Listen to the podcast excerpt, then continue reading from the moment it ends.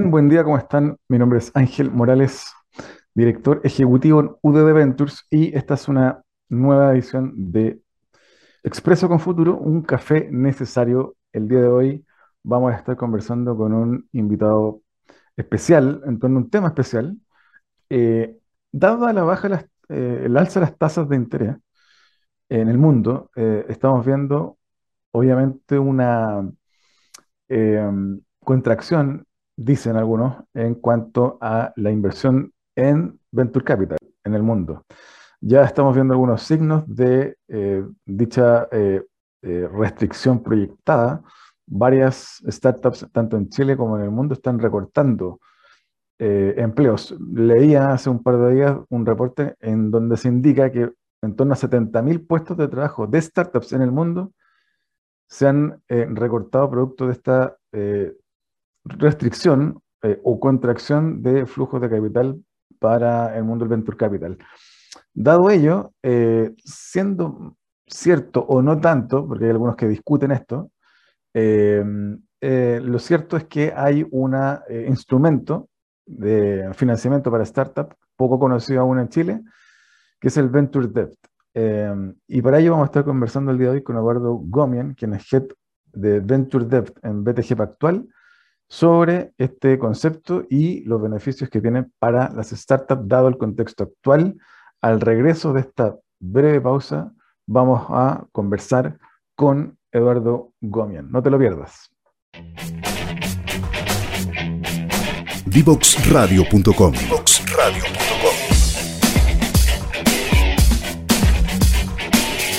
Conversaciones que simplifican lo complejo.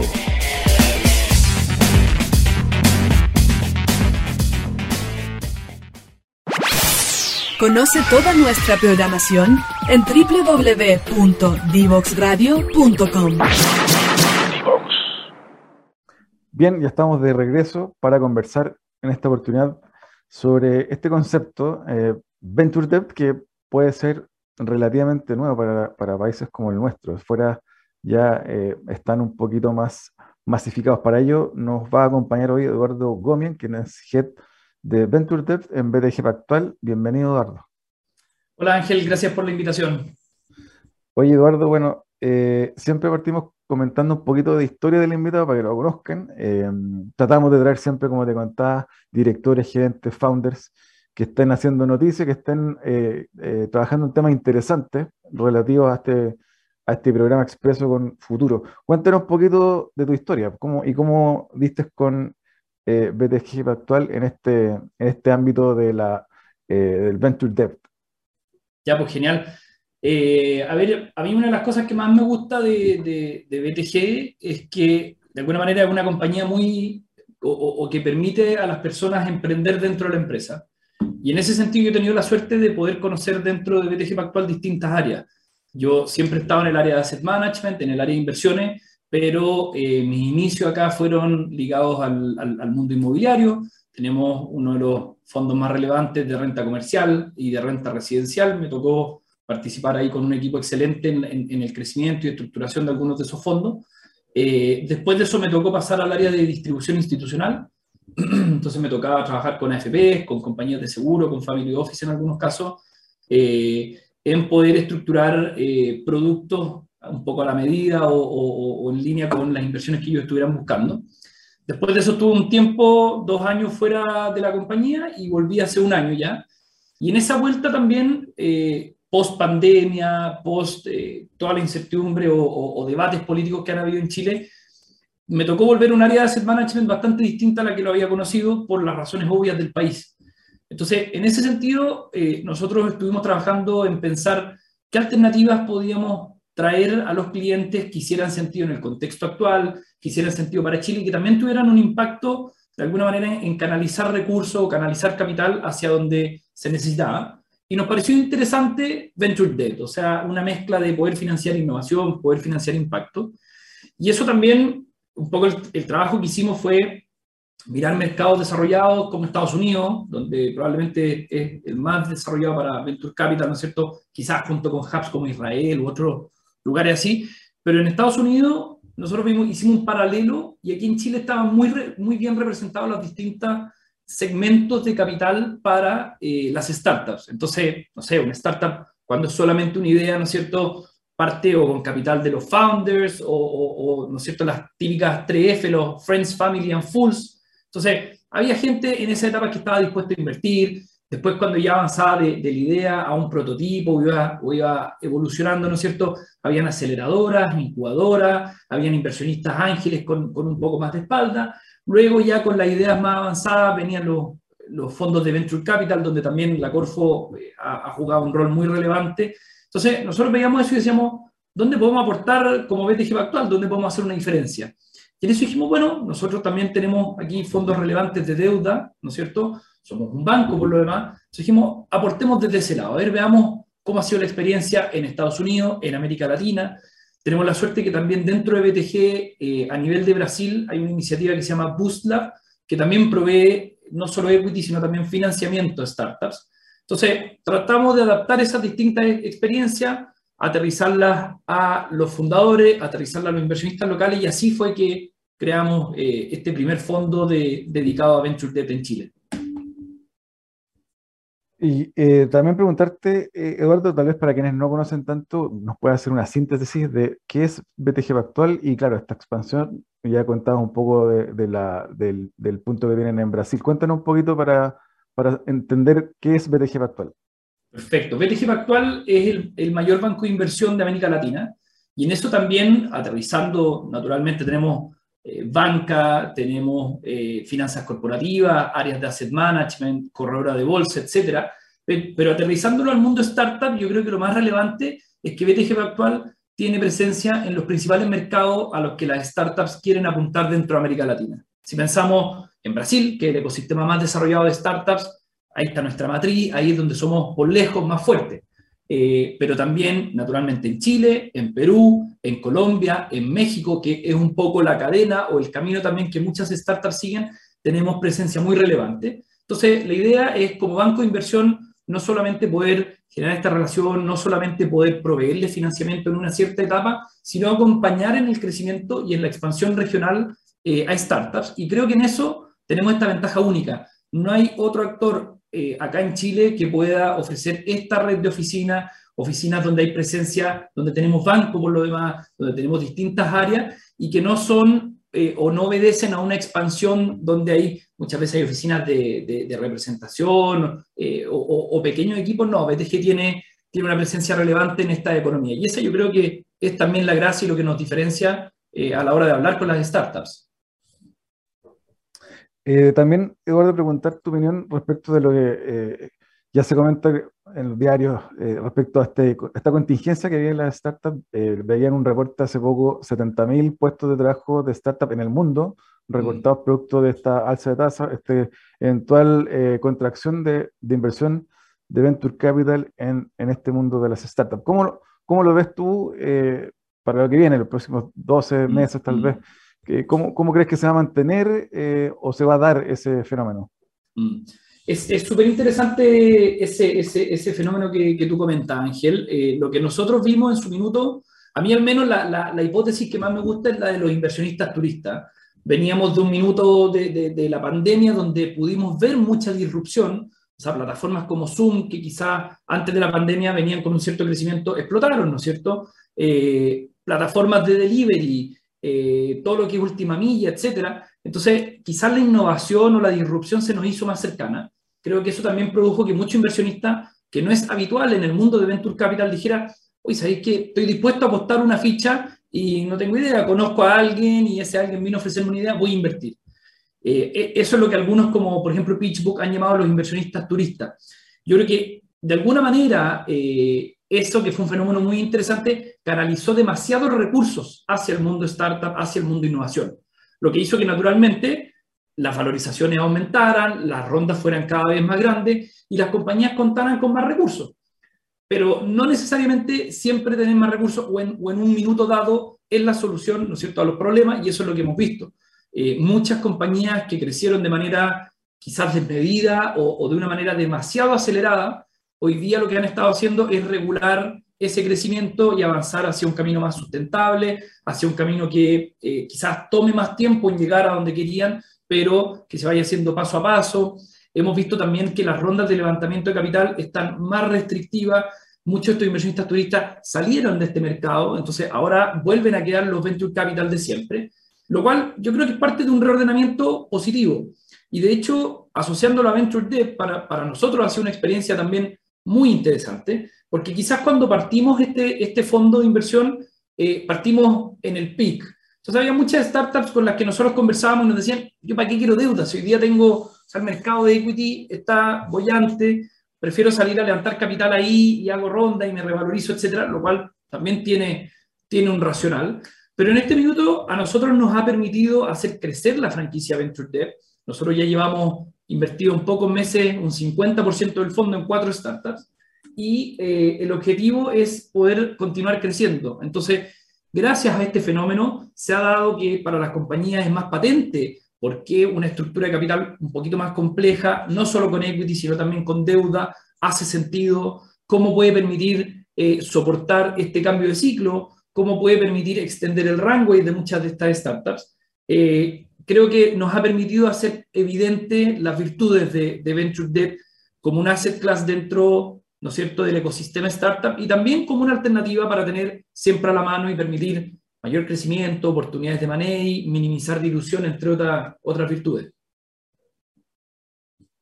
Y también preguntarte, eh, Eduardo, tu opinión en torno a eh, el ecosistema, dado que te toca eh, operar con él, con el ecosistema startup chileno, latinoamericano.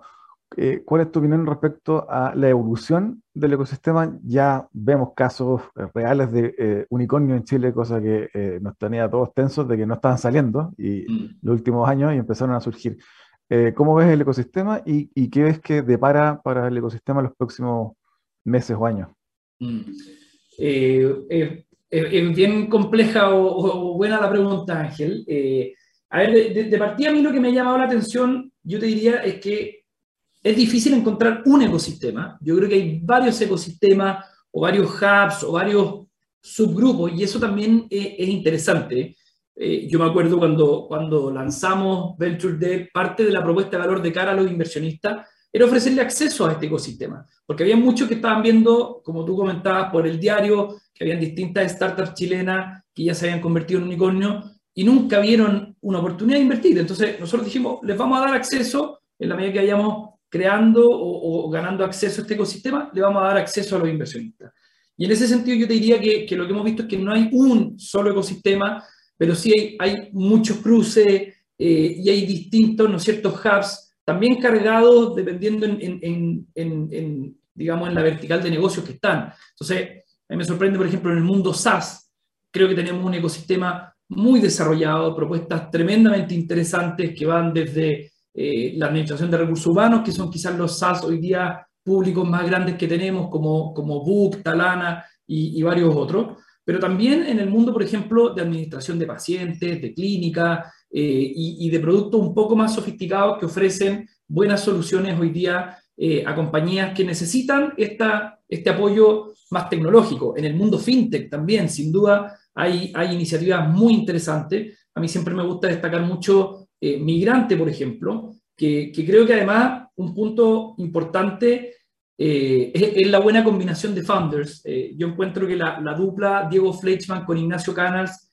es letal. no hay cómo resistirse porque por un lado tiene muy bien cubierta la parte tech, pero también la parte fin. ¿no es cierto? Entonces, Diego Fleischmann conoce muy bien el mercado local, conoce muy bien cómo asegurar recursos, cómo ir creciendo, eh, y Canals conoce muy bien la tecnología, cómo liderar equipos, y todo esto además con impacto, o sea, pudiendo financiar a buenos sujetos de crédito que hoy día necesitan un financiamiento, por ejemplo, para comprar una moto y eh, desarrollar su, su, propio negocio. Entonces creo que estamos en un momento bien interesante. Creo que varios de ellos también lograron moverse a tiempo y asegurar rondas de capital relevantes, como el caso, el mismo caso de Migrante o el caso de Zeppelin, entre otros, que les permite hoy día tener eh, un, un, capital para a lo menos soportar esta parte del ciclo y volver a ver en 18, 24 meses más cómo están los mercados y obviamente con buenos resultados debieran tener el apoyo, ¿no es cierto?, de buenos venture capital para seguir creciendo. Eduardo, y en tu, en tu opinión entonces en ese sentido, dado algunas opiniones del mercado, no hay una, o no estamos frente a una burbuja, de, de VC en Chile o Latinoamérica? Wow, temazo, temazo. Eh, más que burbuja, yo, yo, vuelvo al punto anterior. Yo creo que pasamos por un momento en el que había demasiado capital persiguiendo este tipo de oportunidades y ahora ya volvimos a un cierto ajuste, ya volvimos al capital más restrictivo y creo que eso presenta nuevos desafíos a los fundadores. Creo que también eso es interesante y por eso eh, lo, lo, lo que te comentaba recién, la relevancia de tener equipos complementarios, que no solamente tener, por ejemplo, que la compañía sea fundada solamente por un CTO que es extraordinario en tecnología y que tiene un equipo tecnológico muy bueno, porque necesita otras partes, necesita negociar, necesita entrar o al mercado de capitales o necesita entrar con clientes. Y en ese sentido yo creo que eh, van a ser momentos o tiempos desafiantes para muchas startups, pero las que van a salir a flote o las que van a mantener eh, este crecimiento van a ser aquellas con mejores equipos, más complementarios, con las mejores soluciones de cara al cliente. Yo creo que ahí hay fundamentos para el crecimiento que se vivió y creo que se va a seguir viendo eh, mucha disrupción. Ahora, como en todo proceso creativo, hay destrucción, ¿no es cierto? Entonces, no me extrañaría que veamos startups con noticias que de buena a primera uno dice, hoy pucha, qué malo, pero es lo natural en la innovación. No, todo puede, no todas las ideas buenas pueden triunfar, quizás no era el momento, quizás hubo problemas eh, en, en, el crecimiento o lo que sea, pero creo que es parte de lo que tenemos que ver también. Yo, yo creo que hay que desmitificar eso.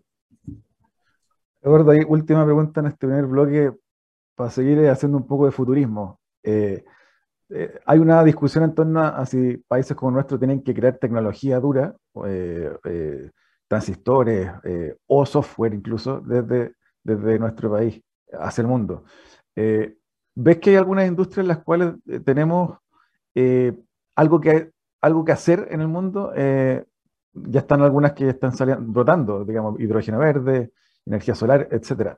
pero ves, ves otros sectores industriales en los que desde Chile se le puede aplicar tecnología y exportar eventualmente ese, ese conocimiento, como ya lo está haciendo, por ejemplo, el mismo caso de Not Company, entre otras. ¿Ves que eso es replicable, escalable, que, que ahí hay un futuro para eh, escalar esa, esa, vertical, por así decirlo? Qué gran tema, qué gran tema, Ángel. Yo creo que sin duda, yo creo que sin duda, yo creo que eh, si, si, algo ha probado el emprendedor chileno es la capacidad de sorprender esta mentalidad misma que tenemos acá en Chile. Acá en Chile muchas veces pensamos que no podemos producir innovación, que no podemos producir tecnología, que no podemos meternos en industria de alta complejidad. Yo creo que eh, sí podemos. Yo creo que al menos en términos de capital humano, eh, tenemos de los mejores ingenieros de software o desarrolladores en Chile. Yo sé de buena fuente que startups chilenas tienen que disputarlo con las grandes tecnológicas del mundo. Eh, sobre todo hoy día que eh, un Google, un Facebook, quien sea, puede contratarte desde Estados Unidos o de otro país, tú puedes trabajar desde acá o de otro país. Entonces, con esa flexibilidad se han caído un poco esa, esa frontera. No veo por qué teniendo ese capital humano no lo vamos a hacer. Yo siempre también eh, destaco ahí eh, el, trabajo de Fundación Chile, yo creo que no hay por qué eh, quedarnos en la vereda de que la innovación tiene que ser 100% privada. Yo creo que el mundo público tiene mucho que decir al respecto. Y en ese sentido, Fundación Chile lo que hizo con la industria, por ejemplo, del salmón. cuando quizás no habríamos imaginado que íbamos a tener una industria de ese tamaño en Chile, de ese crecimiento, de ese nivel de ingresos, de ese nivel de generación de empleo en las últimas décadas? Bueno, eso partió con, de alguna manera, con un esfuerzo a partir de Fundación Chile, de poder potenciar y apoyar eh, innovación social. Y en ese sentido, yo creo que el trabajo que está haciendo ahí Pablo Zamora es notable y, espero que tenga el, mayor de los éxitos para lograr más alianzas público-privadas que permitan este desarrollo de, tecnología y, de crecimiento de industrias más complejas, que creo que no tenemos ningún problema para desarrollarlo en Chile. Eduardo, te quiero invitar a una breve pausa. Al regreso quiero que hablemos en detalle de, qué es lo que es el Venture Debt para, que los emprendedores que nos están escuchando lo comprendan y, y, lo vean también como una oportunidad real. Así que te invito a un breve corte y ya estamos de regreso para seguir conversando con Eduardo Gómez, quien es eh, Head de Venture Debt en BTG Pactual. ¿Quieres ser un protagonista?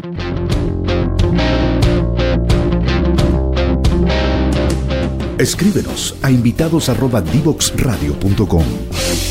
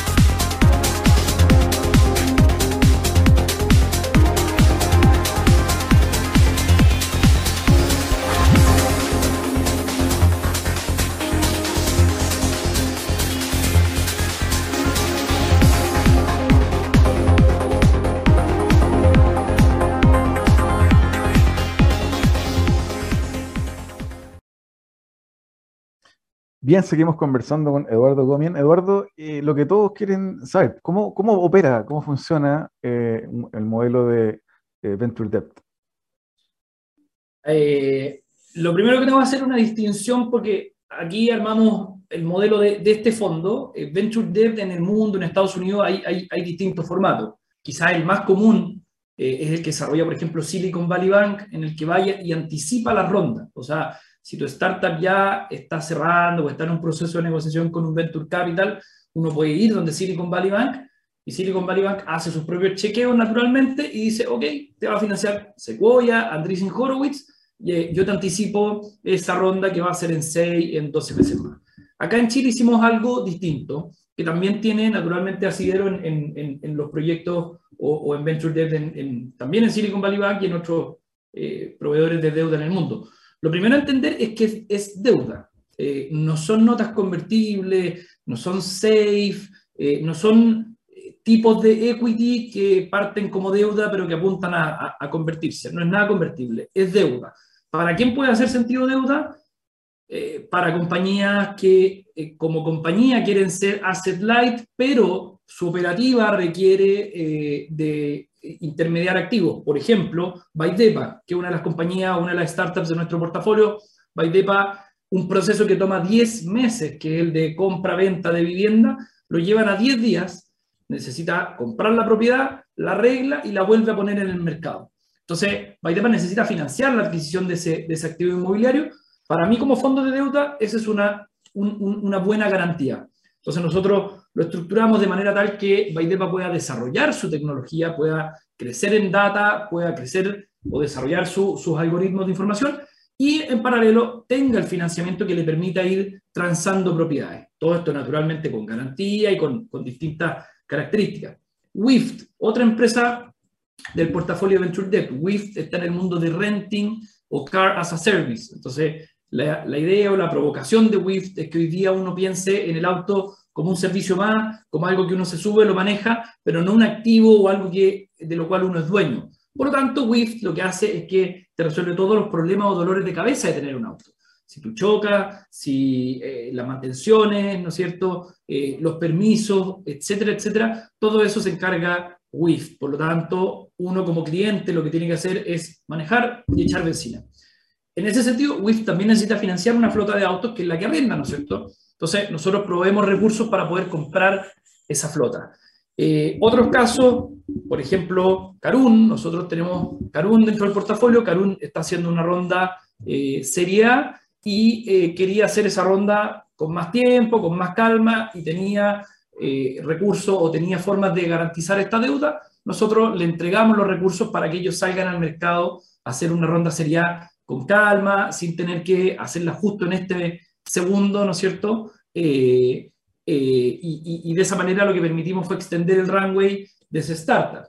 Eh, otra compañía como Wild por ejemplo, que también está en el portafolio de nuestro fondo, es una compañía que viene con un crecimiento brutal, con una expansión a México y tiene muy buenas ventas. Entonces, contra esas ventas, contra distintas garantías, nosotros entregamos deuda que permite a la compañía crecer.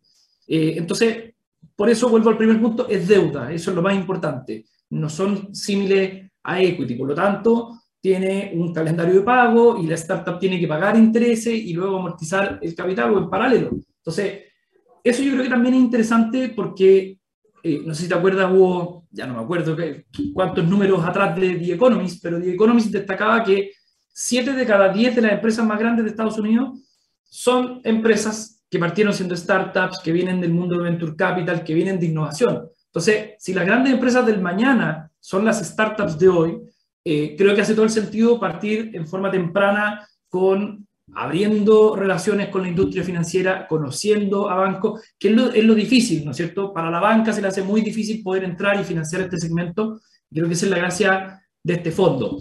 Adicional al componente de deuda, o sea, a que nosotros entregamos recursos como deuda, hay dos componentes que creo que también son importantes. Nosotros a todas las startups les pedimos equity kickers. ¿Qué quiere decir eso? La opción de comprar acciones de la compañía. ¿Y por qué? Porque eso nos permite, en caso de que le vaya muy bien, capturar upside. Y también nos tiene a nosotros alineados con el tercer punto del fondo, que es que como comentábamos al principio, BTG Pactual, como el mayor banco de inversión de América Latina y con presencia justamente en los países a los que las startups quieren crecer y expandirse, eh, la gracia es justamente nosotros poder aprovechar nuestras redes, poder aprovechar nuestro capital, poder aprovechar nuestra presencia en esos países para acompañar esta expansión regional. Entonces, en esos casos es importante también para nosotros eh, tener un incentivo a poder participar, a poder involucrarnos y abrirle todas las puertas posibles a la startup, lo cual podemos hacer vía estos equity kickers. Entonces, te diría así como resumen, esos son los tres principales componentes de, nuestro fondo. Oye, ahí Eduardo, preguntarte también eh, em, cuál, lo, que, lo que te puedas contar hoy de cuáles son eh, los, porcentajes, las comisiones, el modelo. Eh, ¿Es parecido a que un emprendedor vaya a tocarle la puerta a un banco sabiendo que en general los rechazan porque no tienen historial? Cuéntanos un poquito de eso en la comparativa. Ya, yo creo que ahí lo, y, y, también en línea con lo que te decía antes versus el equity, o sea, entre levantar equity y levantar deuda son mundos distintos. Eh, entonces, en ese sentido hay que tener presente y pensar cuál es el costo del equity. Eh, sobre todo para una startup que muestra una curva de crecimiento eh, muy pronunciada, es importante tener muy, muy presente que la compañía se diluye en las etapas tempranas a un costo altísimo. Entonces, en ese sentido, la deuda que minimiza la dilución es una, una alternativa súper atractiva. Con las tasas como están hoy, yo creo que tanto la banca como nosotros prestamos, estamos moviéndonos en tasas similares, en torno a UF más 7, UF más 8, que, que, va en línea, ¿no es cierto?, con, con, el costo de fondos que existe hoy día.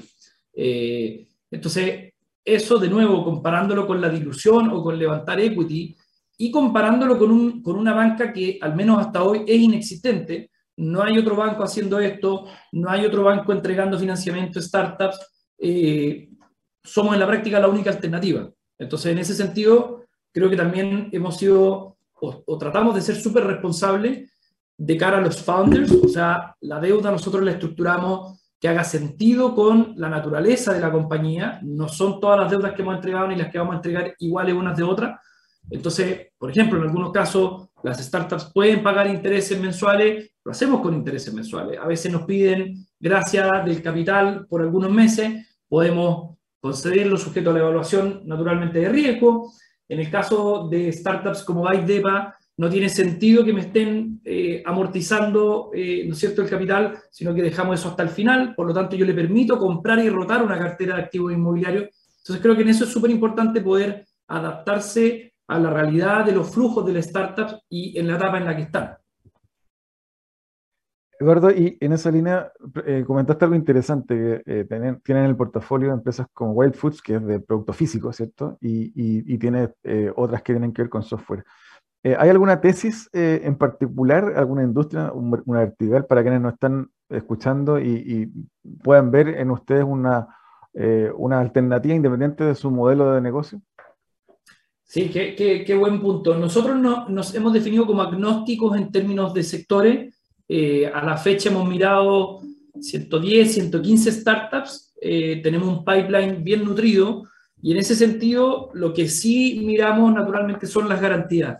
Esta es deuda que tiene que tener alguna garantía. La gracia es que, de nuevo, yo no tengo las mismas preocupaciones que un banco porque estoy desde el área de fondos de inversión. Entonces eso me permite que mi garantía no tiene que ser necesariamente una garantía válida para Basilea 3, que lo hace súper restrictivo sino que buscamos cómo garantizarnos y en ese sentido construimos estructuras quizá un poco más sofisticadas, pero que permitan eh, que los flujos estén garantizados en caso que a la startup le vaya mal, nosotros podamos repagar esa deuda.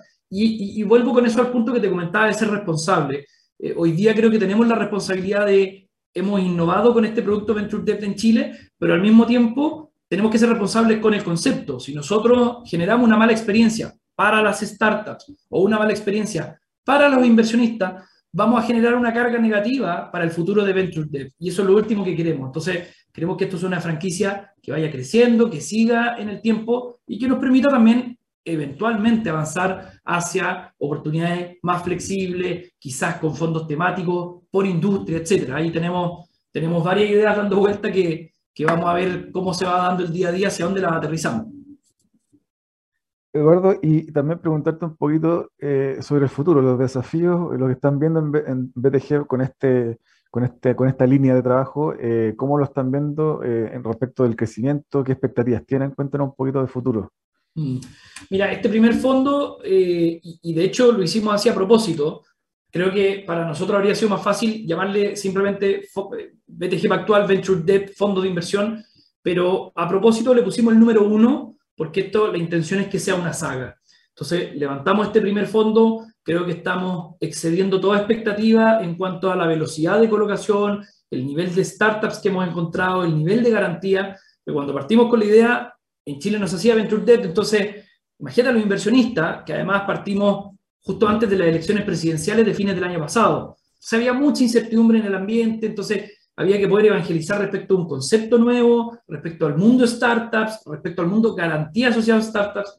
Creo que eso fue todo un desafío que ya afortunadamente logramos, eh, yo te diría, superar. Y en ese sentido cerramos este primer fondo y la, la idea es sacar un segundo fondo probablemente hacia inicios del próximo año, eh, un fondo que crezca en tamaño, que crezca probablemente también en los tickets que podemos alocar a cada una de las startups. Hoy día, para que te haga una idea, nosotros financiamos, te diría que el ticket mínimo está en torno a 700 millones de pesos y el ticket máximo 2.000 millones de pesos. La idea es poder tener una, un, un, un, una amplitud mayor en términos de ese tipo de colocaciones y eventualmente hacer crecer esto dentro de América Latina. La idea es poder tener fondos que sean regionales, que puedan eh, ir a financiar startups en Colombia, ir a financiar startups en México. Y además, antes que conversábamos del ecosistema, hoy día hay un ecosistema de startups chilenas en México brutal. Eh, varias de las mejores, de hecho, hoy día tienen no solo operaciones allá, sino que la operación en México ha crecido varias veces por sobre la chilena y por lo tanto es hoy día la prioridad o el foco de la compañía. Entonces, nuestro objetivo, nuestra idea es poder crecer y ir a atender ese tipo de necesidades y muchas veces también con las compañías que tengamos en el portafolio poder ir acompañándolas en su proceso también de crecimiento y, y expansión regional. Eduardo, y eh, preguntarte al final, eh, eh, ¿algún libro, algún texto que te interesaría eh, recomendarles que siempre le pedimos a los invitados eh, respecto de, de algo que te llame la atención por comentar para que la gente lea o mire? Es, es, buena la pregunta y de hecho probablemente me la jugaría con algo súper startup y ahí tendríamos varias cosas que, o, o, varios, varios títulos y autores que, que recomendar, pero de hecho preferiría recomendar uno distinto, uno que se llama Los viajes de Júpiter, de Ted Simon, un periodista británico que en los años 70 se fue a dar la vuelta al mundo en moto y que creo que al final del día tiene bastante eh, de startup, bastante de, de, aventura, bastante de aprender a, a, cómo sobrellevar los obstáculos, porque imagínate dando la vuelta al mundo en una Triumph, creo que fue el 73, el 74 que partió, o sea, se te descompone la moto en la mitad del desierto, no tenías cómo comunicarte con la fábrica en Inglaterra, tenías tenías que resolver un poco las cosas sobre la marcha. Y creo que eso es el mensaje que me gustaría dejar. Eh, y, y, y, qué es lo que deja un poco ese libro. Esto es una aventura y hay que saber enfrentar los obstáculos. Hoy día son mercados de capital más restrictivos, dejar partir quizá a muy buenas personas que habían formado parte de los equipos de las startups. Hay que saber sobrellevar eso y mañana va a ser otro día y va a tener otro obstáculo, pero también va a tener la gracia de poder avanzar en ese recorrido y poder lograr objetivos y, y, pasarlo bien en el camino, que creo que también es importante. Te quiero agradecer el, el, el libro, te quiero agradecer la conversación, el tiempo también, así que eh, espero tenerte en un próximo capítulo para hablar más de Venture Debt, eh, así que te mando un abrazo, Eduardo, y muchas gracias por el tiempo y la conversa. Muchas gracias a ti, Ángel, feliz por la invitación y, y cuando quieras conversamos de nuevo. Bien, nosotros vamos a una breve pausa y ya estamos para el cierre de esta edición del día de hoy. Divoxradio.com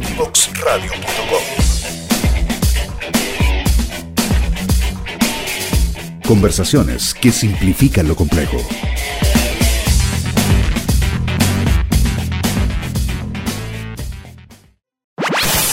Conoce toda nuestra programación en www.divoxradio.com. Bien, ya estamos para eh, el cierre del capítulo de hoy. Estuvimos conversando con Eduardo Gomian sobre Venture Debt, eh, este concepto que eh, tiene que ver con un fondo que armó BTG Pactual para poder eh, entregar deuda, no toman equity, es deuda, para financiar la operación de esa startup que está próxima a hacer levantamiento de capital, pero que lo quiere hacer, lo quiere hacer con calma, con pausa, y, para eso obviamente en, en ese tramo requiere igual de capital de trabajo. Y para ello, eh, BTG Factual armó este fondo eh, que permite, nos contaba Eduardo, eh, poder inyectar entre 700 y 2 mil millones de pesos por ticket. y en ese sentido, nos contaba también que tienen empresas como Carun o Wild Foods que venden productos físicos y también empresas de software que también están desarrollando soluciones que pueden ser escalables obviamente, en, la lógica de, una startup eh, común y corriente que escala a través de una solución digital. Eh, en ese sentido, también eh, hablamos de los recortes de puestos de trabajo que está viviendo el mundo startup, 70.000 puestos de trabajo en el mundo, en las startups que se han visto recortados producto de esta contracción eventual de capital de riesgo para siguientes rondas, pero aún así hemos tenido eh, eh, otras entrevistas con eh, personas como Claudio Barahona de Alaya Ventures, que él es más optimista en torno a que ve que esto no debiese golpear tan duro y más bien ellos en Alaya van a continuar invirtiendo, así como otros fondos que ya están armados. Pero sin lugar a dudas van a poner más ojo en que ese capital sea bien ejecutado, bien gastado de manera inteligente, óptima, sin grasa y eh, eso implica también ciertos ajustes en las planillas de eh, eh, colaboradores. Esperamos que hayan disfrutado esta edición del día de hoy. No me despido sin antes recordarles que revisen, están apareciendo ahí abajo las redes sociales de Divox Radio, LinkedIn, Twitter, Facebook, Instagram y pueden ingresar siempre a www.divoxradio.com donde pueden encontrar las ediciones anteriores de este y otros programas de Divox Radio. Espero que hayan disfrutado. Nos vemos el próximo martes con un nuevo invitado a las 9 de la mañana acá en Expreso con Futuro. Chao, chao.